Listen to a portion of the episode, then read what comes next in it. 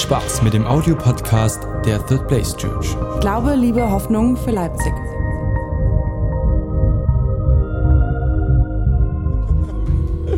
Okay, lass uns direkt einsteigen. Wir sind in der Predigtreihe Pray and Wonder, Gebet und Wunder. Meine heutige Predigt habe ich überschrieben mit Träume größer. Träume größer. Und bevor ich euch ein total cooles kleines Video mitgebracht habe, wollen wir gemeinsam den Vers für heute anschauen. Und zwar steht er in Matthäus 19, Vers 26. Ich lese vor aus der Hoffnung für Alte, äh, alle. Jesus sah sie an, die Jünger, und sagte, für Menschen ist es unmöglich, aber für Gott ist alles möglich. Wir machen das mal zusammen. Für Gott ist für Gott ist Amen. Jesus, ich danke dir, dass für dich alles möglich ist. Und ich bete, dass du uns genau dort heute mit hineinnimmst, dass wir verstehen, was es heißt zu träumen und nach vorne zu schauen, weil mit dir alles möglich ist. Amen. Danke, Julia. Applaus für Julia.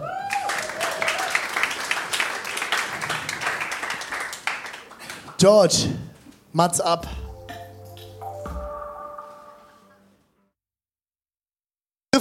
Bin ich auf das Video gestoßen. Wer hat den Film von euch schon gesehen? Gibt's ah, weniger als im ersten. Ich auch nicht. Ich bin da drauf gestoßen und ich habe diesen Trailer von diesem, diesem Film gesehen und ich habe gedacht, geil, das ist meine Predigt. Tschüss. Nein, ihr kennt mich. Nein, aber ich fand es, ich fand es, es hat es so auf den Punkt gebracht, was ich euch heute mitteilen möchte. Und ich habe in der ersten Predigt habe ich einen Spoiler gegeben und habe verraten, wie der Film endet. Das mache ich in der zweiten nicht. Das war dumm von mir. Das mache ich diesmal nicht. Danke, Matti. Danke, Matti. Lachst du mich aus? Lachst du mich aus? Raus. Deborah. Lachst du Deborah aus? Ist ja noch schlimmer. Was? Okay. Ich finde es so genial, dass Turbo die kleine Rennschnecke erlebt. Ich habe mir diesen Trailer angeguckt und habe gedacht, Mann, das kenne ich ziemlich gut.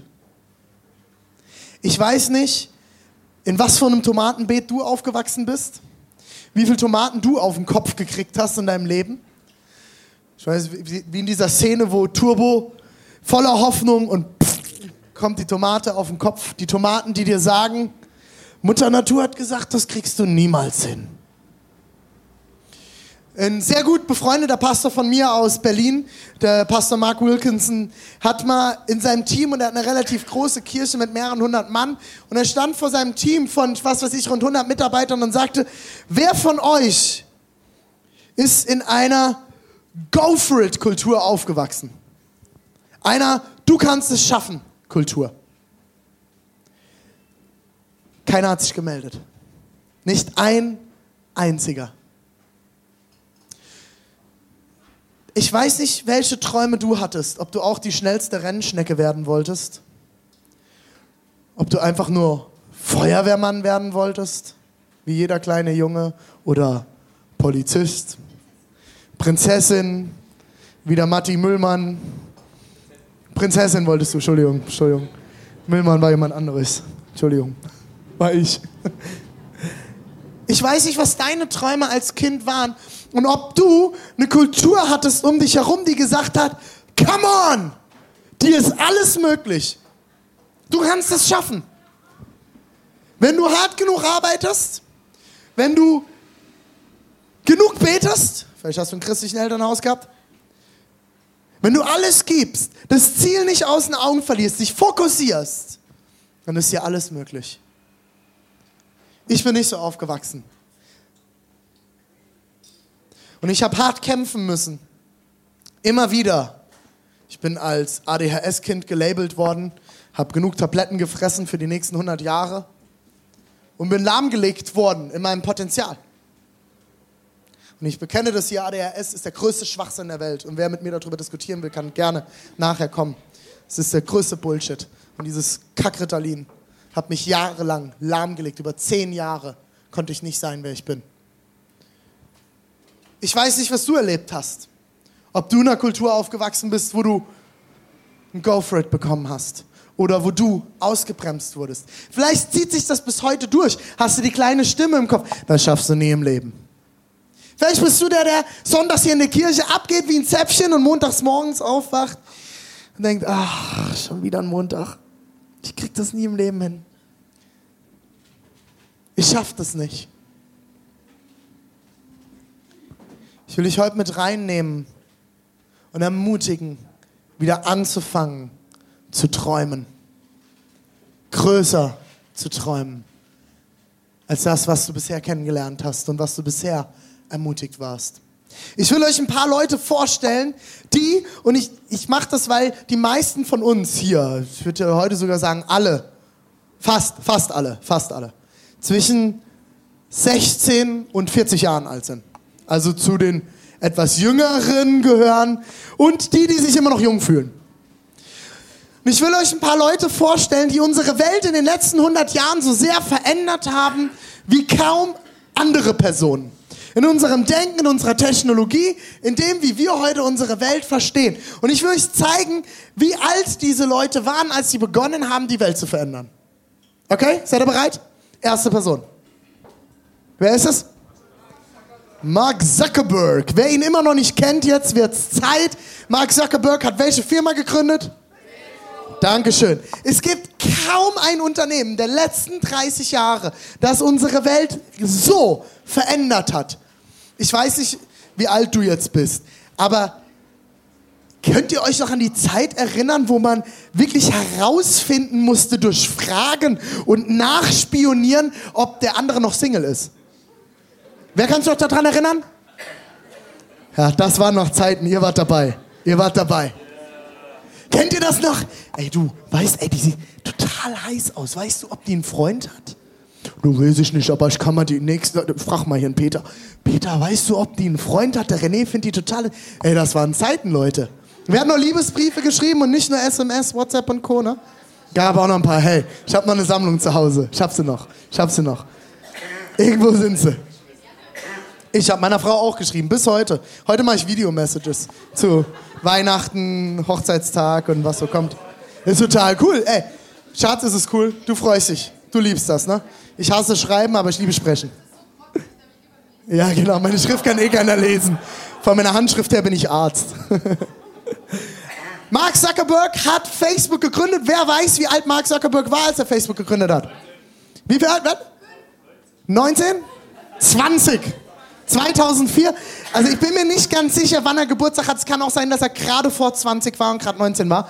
Aber er war 19 oder 20. Mark Zuckerberg hat Facebook gegründet mit knapp 20 Jahren. Was hast du mit 20 gemacht?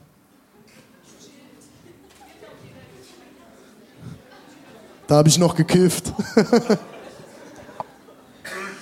Leute, ich erzähle das nicht, um euch zu entmutigen, ich will euch ermutigen. Das ist ein Typ. Mit 20 Jahren hat er unsere gesamte moderne Welt revolutioniert. Dass wir heute globale Bewegungen haben, dass wir hier dieselbe Musik hören wie auf der anderen Seite der Welt, ist zum größten Teil Facebook zu verdanken. Wer ist alles Mitglied bei Facebook? Komm, Hände hoch. Hände hoch, richtig hoch, richtig hoch, richtig hoch.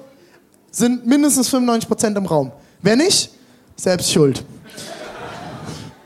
Ja, der kriegt ja gar nicht mit, was ich Tolles immer poste. Die ganzen Katzenvideos, die Videos vom Aaron, wenn er Männchen macht. Leute, Mark Zuckerberg hat mit 20 Jahren 2004 Facebook gegründet. Nächste Person. Ich muss mich ein bisschen beeilen. Wer ist das? Steve Jobs. Wer ist Steve Jobs? Der Gründer von Apple. Leider schon tot. Ein revolutionärer Mann, hat den Personal Computer erfunden, hat die Maus aufgeschnappt bei jemand anderem und überhaupt Modell, äh, modellfähig gemacht, hat sie unter das Volk gebracht. Ohne Steve Jobs gäbe es keine persönlichen Computer. Vor allem Computer, die schön aussehen. Erri wer, erinnert sich, wer erinnert sich noch an diese richtig geilen, hohen, beigen Tower? Diese Teile, die du einfach nur im hintersten Schrank verstecken willst, weil sie hässlich waren. Und dann noch so einen schönen 15 Zoll Monitor. 17, hey, wer hatte 17 Zoll? Ich hatte einen 17 Hammer. Aber hässlich. 19, 19, come on. Wow, wow. Aber hässlich. Steve Jobs hat immer daran geglaubt, einem, dass Computer, die moderne Technik gut aussehen kann. Wer, wie alt war Steve Jobs, als er, als er Apple gegründet hat? Wer weiß es? 20. Ne, 21. Steve Jobs war 21, hatte kein Studium. Steve Jobs hat mitten im Studium aufgehört, weil er gesagt hat, ich lerne da eh nichts.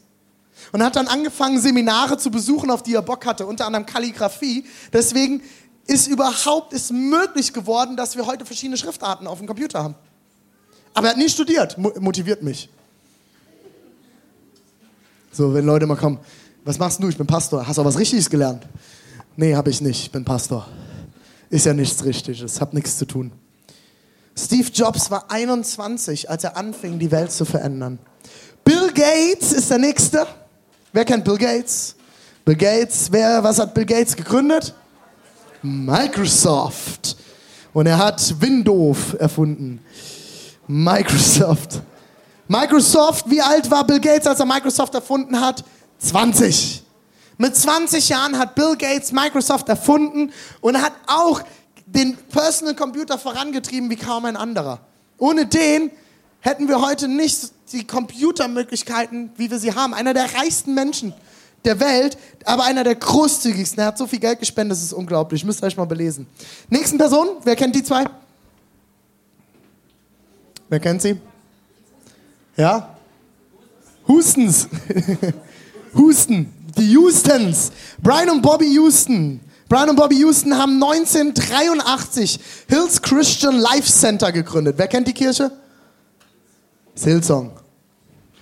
Die Kirche hieß am Anfang Hills Christian Life Center und wurde 1999 umgenannt zu Hillsong.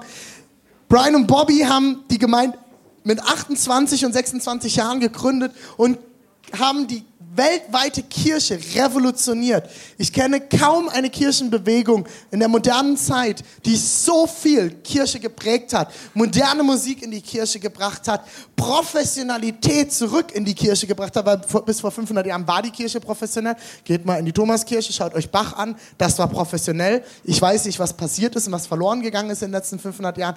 Brian und Bobby waren wegweisend und leiten heute eine Kirchenbewegung mit 90.000 bis 120.000 äh, Gottesdienstbesuchern in der ganzen Welt. Nächste Person. Wer ist das? Der kleine zusammengestupfte Mann, ungefähr so groß wie ich. Leo Bigger, ihr habt ihn alle schon mal auf dem Screen gesehen. Leo Bigger hat 1994 mit 26 Jahren das ICF aufgebaut in Zürich. Eine der Bewegungen, die in Europa die moderne Kirche so sehr geprägt hat wie kaum eine andere. Inspiriert von Hillsong, von vielen anderen, Willow Creek. Aber in Europa hat ICF definitiv den Weg geebnet für modernen Kirchenbau. Sie haben mittlerweile 60 Kirchen in 20 Jahren gegründet in Gesamteuropa, bis hin sogar über Europas Grenzen nach Tel Aviv, in Israel, in Kambodscha. Ein mega krasses Projekt, das gerade am Start ist, wo sie Kids aus den Slums rausholen und ihnen das erste Mal nach der Revolution vor ein paar Jahren wieder Bildung ermöglichen. Das ist eine Wahnsinnskirchenbewegung, gegründet mit 26 Jahren. Und jetzt zum Schluss die wichtigsten. Ach nee, Quatsch, ich habe einen übersprungen. Wer ist das? Kennt den jemand? Stephen Furtick. Kennt den jemand? Wer kennt Stephen Furtick? Okay, wer kennt Elevation Worship? Ein paar mehr? Ist der Pastor dazu. Elevation Worship oder Elevation Church ist gegründet worden von Pastor Stephen Furtick und zwar 2006 mit 26 Jahren. Das Krasse dabei ist, er war auf dem Bible College gewesen ein Jahr davor und da hat man ihm gesagt, du wirst niemals predigen. Du bist so ein grottiger Prediger. Elevation Church hat sich in Amerika zu der Kirche entwickelt, die am schnellsten gewachsen ist jemals. Elevation, äh, Elevation Church hat heute 16.000 Gottesdienstbesucher in einer Stadt, in Charlotte, in äh, North Carolina. Muss man dazu sagen, es ist Bible Belt, da gehen viele Leute auch noch zur Kirche. Und es war easy, dorthin zu kommen, zu sagen, hey, wir haben eine coole Kirche, du musst nicht mehr in der staubigen Bank sitzen. Aber Stephen kriegt bis heute disst, dass das nicht kann. Ich verstehe es nicht, weil er was aufgebaut hat. Dem letzten, sein neuestes Buch, das er rausgebracht hat, hat er unter anderem rausgebracht, weil er inspiriert wurde. Und zwar ist eine Fernsehsendung, da ist so ein Theologe, der bewertet immer Prediger in den USA. Und, er, und dann werden Namen genannt und dann ist, so ein, ist ein ganz, ganz krasser Theologe und dann sagt er irgendwas zu den Leuten. Und, er, und Stephen hat das morgens vor dem Gottesdienst gesehen und dann heißt es Stephen Furtick und er sagt unqualified. Unqualifiziert. Sein neues Buch heißt Unqualified. Ich lese es gerade, es ist genial. Er sagt, wir sind alle unqualified, aber wir haben Gott, der uns qualifiziert. Amen. Ist das gut? Keiner von uns hat es verdient oder die Möglichkeit, das zu schaffen, vor allem Kirche zu bauen, sondern nur durch die Gnade Gottes. Unqualified. Er kämpft bis heute immer wieder damit. Und jetzt, sorry, jetzt habe ich natürlich die Pointe genommen. Noch uns zwei, wundervoll. Auch wir waren beide 26, als wir gestartet haben. Und uns haben alle gesagt, in Osten, vergiss es. In Leipzig kannst du niemals eine Kirche aufbauen. Niemals, das funktioniert nicht. Reimer hat heute Mittag mir die Zahlen geschickt vom letzten, also Sonntag genau vor einem Jahr. Wie viele Leute, schätzt ihr, waren wir? Wie viele Leute waren hier im Knicklicht? Na, das ist ein bisschen übertrieben. 80, 40, 50, 50 Leute. Heute haben wir 90 Mitarbeiter. Wir haben momentan im Schnitt zwischen 140 und 150 Gottesdienstbesucher. Das heißt, wir haben uns ums 200-prozentige gesteigert. Und das erzähle ich nicht, um zu sagen, hey, wir sind so cool. Aber ich will euch einfach auch sagen, auch wir haben genau dieselben entmutigenden Mist uns anhören müssen, vor dem du vielleicht jeden Tag stehst. Forscher haben herausgefunden, dass Gebet in der Gehirnhälfte passiert, in der man träumt und visioniert. Das heißt, wenn du verschieden, man kann das ja prüfen mittlerweile mit Durchblutung und alles, welche Gehirnareale werden, sind aktiv in einem bestimmten Moment. Und man hat einfach festgestellt, wenn du betest, ist das dasselbe Gehirnareal, wie wenn du träumst. Wenn du Vision hast, wenn du, also einmal Nachttraum, aber auch den Traum, wo willst du mal hin? Und ich fand das super interessant und das hat mich ermutigt zu sagen, hey, Gebet und Träumen und Vision gehen so miteinander einher. Du kannst keine Gebete sprechen, wenn du keinen Traum hast. Wenn du nicht weißt, wohin du beten sollst, für was du beten sollst, kannst du nicht beten. Das heißt, jedes Gebet fängt an mit einem Traum oder einer Vision. Und ich will uns heute ermutigen, zu sagen, träum. Fang wieder an zu träumen. Ja, also total kindisch, Träume. Nein, ist es nicht, weil jedes Gebet fängt mit einem Traum an. Wieso soll ich für Dinge beten, die ich eh weiß, dass sie passieren? Macht keinen Sinn. Dann brauche ich kein Gebet mehr. Wieso soll ich für Sachen beten, die ich selber machen kann?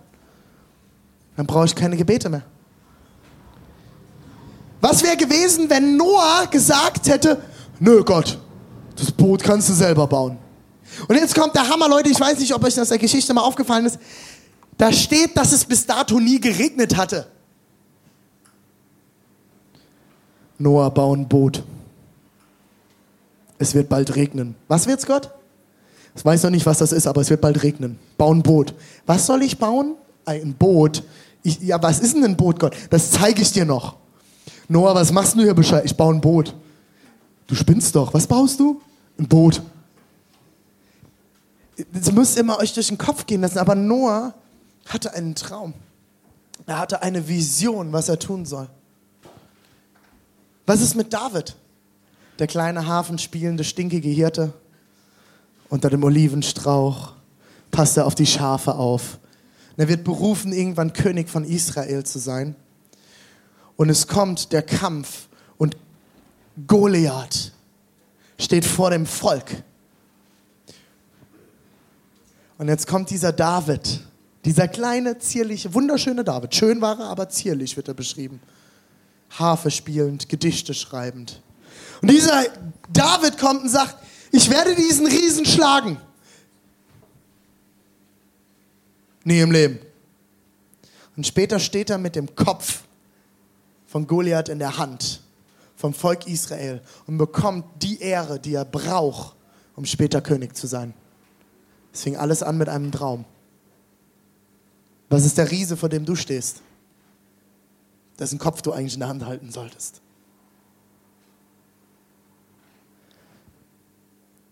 Petrus, der auf dem Wasser geht. Jesus bei der Speisung der Zehntausend kommt ein kleiner Junge und gibt Jesus fünf, Bro äh, fünf Fische und zehn Brote. Und dieser Junge steht dort und sagt, das ist alles, was ich habe. Und Jesus sagt, und es reicht. Was ist das, was du hast, was reichen könnte?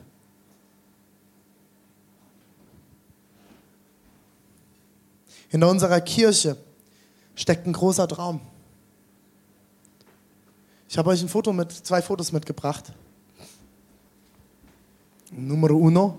Ihr kennt wahrscheinlich von Weitem nicht sehr viel, aber das ist, man erkennt hier drauf den Lukas und die Heidi, da ist der Rainer Bock, die Rach, da ist der Reimer und der Pette, die Miri, die Obi und der Doni. Donis Gesicht erkennt er, ne? Da unten die, das wunderhübsche Gesicht in der Mitte.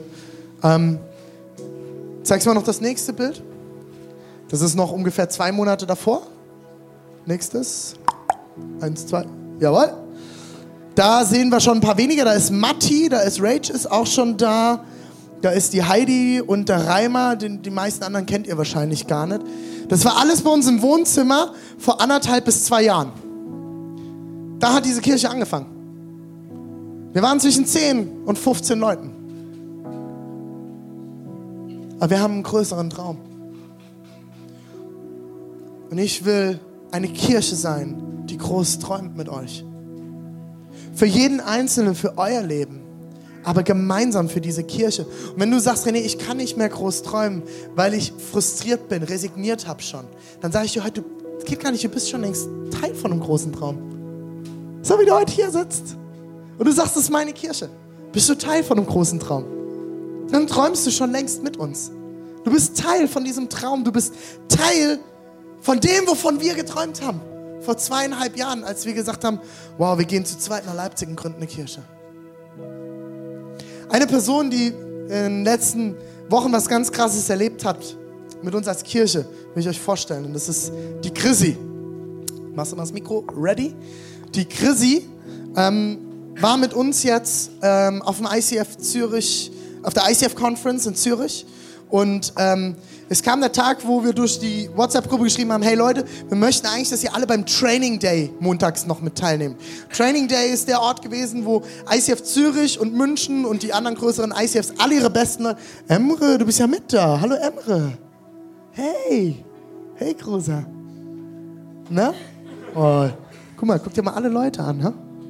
Wow. Mal, die winken alle. Ich bin interessanter, ha? Hey. Und das ist der Ort, wo die großen ICFs gesagt haben, wir stellen euch unsere besten Leute zur Verfügung in den verschiedenen Bereichen, Worship, Gottesdienstplanung etc. pp. Und ihr schickt eure Leute und wir trainieren die für euch. Und ich habe gesagt, Wahnsinn, das machen wir auf jeden Fall. Jeder ist da dabei. Und dann habe ich gesagt, habe ich reingeschrieben, hey, ihr müsst unbedingt dabei sein. Und dann kam von Chrissy, hey, wow, ich weiß gar nicht, wie ich das finanzieren soll. Chrissy, was ist dann passiert? Ja, also ich war echt ganz schön fertig und am Ende mit meinen Nerven, weil ich nicht wusste, wo ich jetzt einfach nochmal 40 Euro herbringen sollte. Ich meine, davor war ja auch schon ein Ticket für das Wochenende bezahlt und äh, dann brauchten wir auch noch Geld für Verpflegung und so. Und genau, und ich saß zu Hause und äh, hatte halt gelesen, was die anderen geschrieben haben, von wegen, dass äh, finanzielles halt einfach im Reich Gottes kein Hindernis sein sollte. Und ich war echt einfach fertig, weil ich dachte, okay, wo soll ich die 40 Euro hernehmen?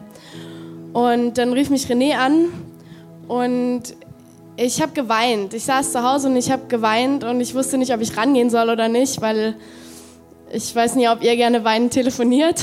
Es hat lang so. geklingelt.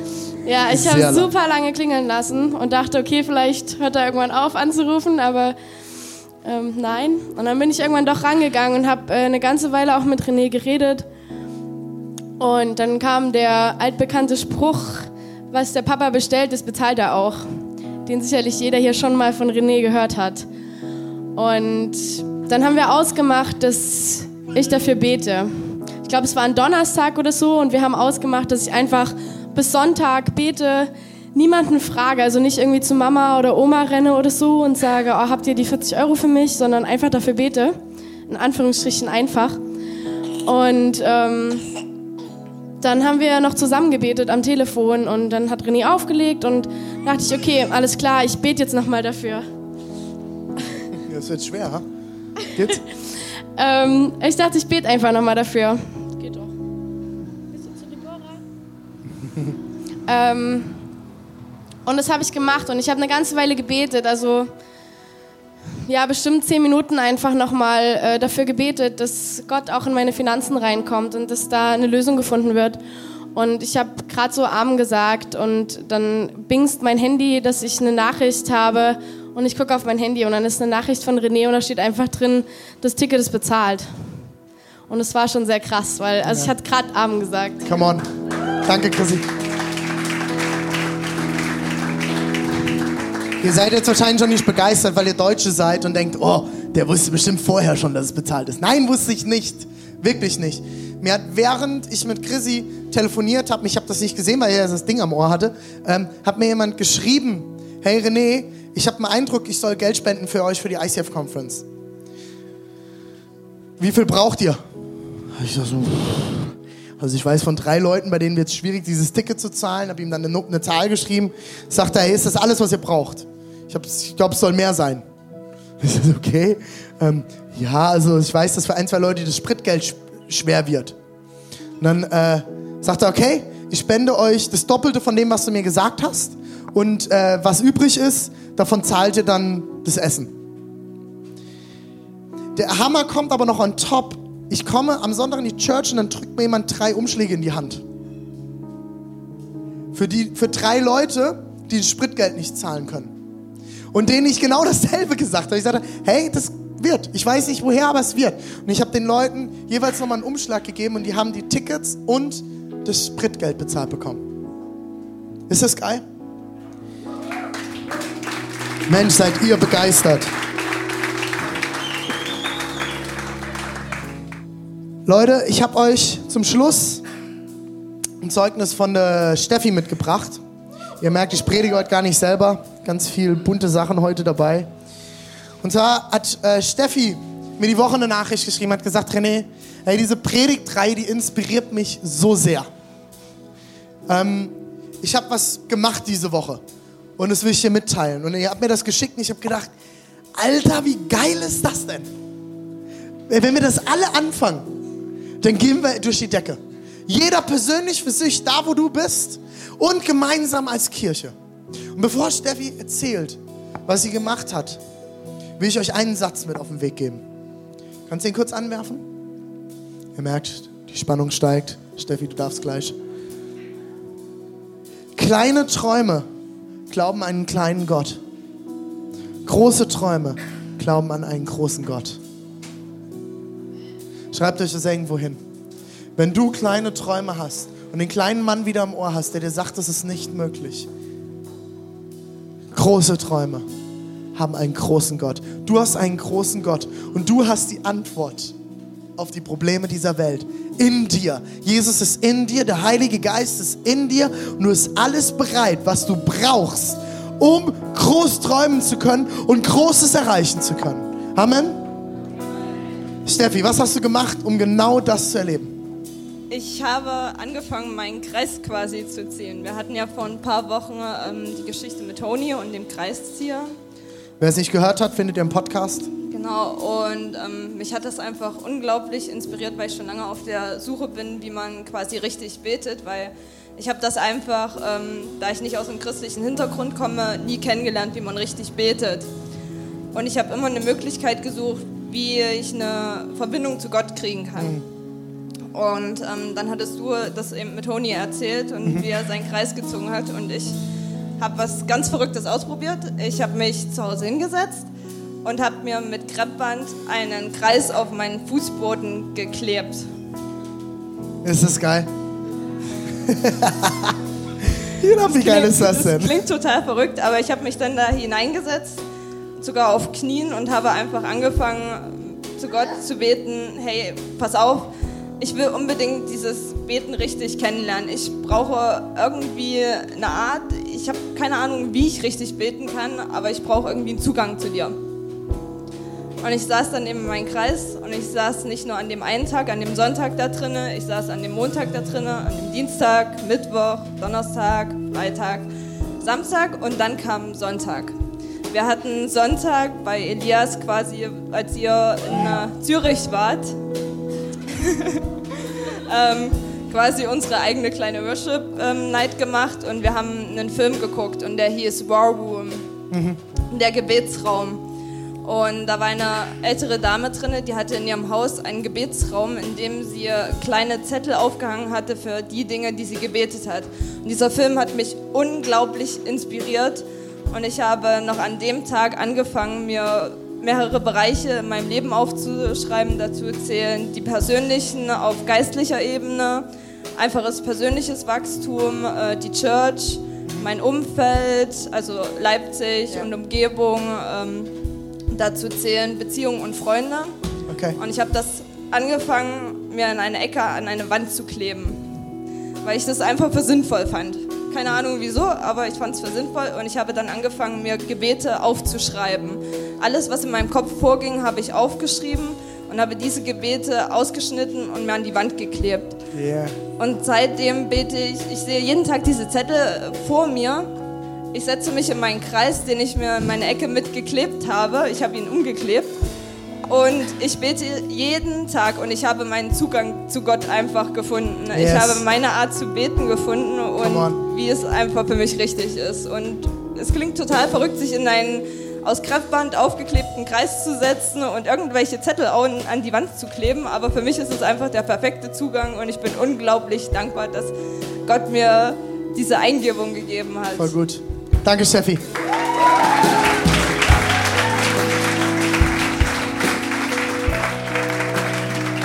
Leute, was wäre möglich, wenn wir mit 150 Leuten, mit 150 Leuten, und sagen wir mal zur Church, gehören momentan mit allen, die, man kommt ja nicht jeden Sonntag, manche kommen alle zwei oder alle drei Sonntage, wenn wir mit allen 150 bis 200 Leuten, die momentan mehr oder weniger regelmäßig bei unserer Church andocken, anfangen würden, jeder sich einen Kreis in seinem Zimmer auf den Boden zu kleben, uns täglich in diesen Kreis zu stellen, an unsere Gebetswand zu schauen und sagen, Jesus, ich gehe nicht aus diesem Kreis raus, bis du etwas tust. Ich träume groß. Und vielleicht bist du an dem Punkt, dass du sagst, René, mein, mein Traum ist eigentlich, ich, ich will ein Kind, aber wir haben gesagt gekriegt, wir können kein Kind bekommen. Dann stell dich in deinen Kreis und fang an dafür zu beten.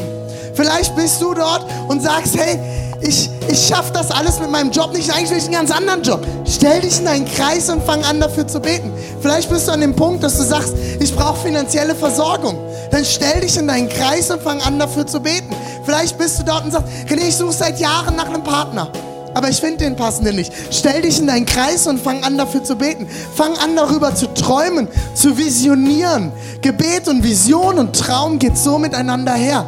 Fang an dafür zu beten. Fang an, dich in deinen Kreis zu stellen und sagen, ich trete nicht hier raus, bis etwas passiert. Seid ihr dabei? Lasst uns aufstehen.